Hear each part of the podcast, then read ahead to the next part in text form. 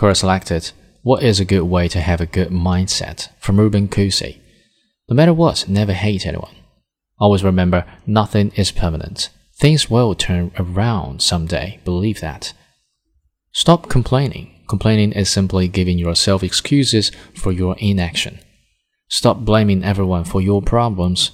They are your problems for a reason. You could complain for years and no one will solve them for you, or you could use a day or a week or months to take care of that issue. Be content with yourself and whatever you currently possess.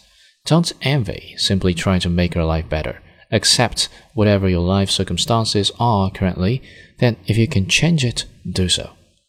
Let go of expectations. Your kindness and goodness should come from a place, of love, and abundance. Give freely and you will never be disappointed. Stop trying to change what you cannot control and take control over what you can. Stop trying to change people, but instead try to influence them. Try to live by yourself. Why? It will teach you how to take responsibility for yourself and how to be self reliant. Plus, you will appreciate people more.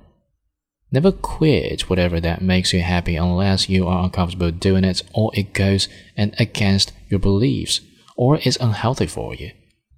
It is what keeps you sane. Mine is playing sports.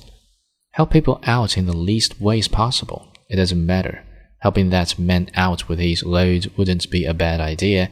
Getting that kid whose mother cannot afford that toy as his Christmas present would be fantastic if it wouldn't break the bank. Believe it or not, that kid will always remember and do similar for others in the future. And that's how you make the world a better place. Be grateful.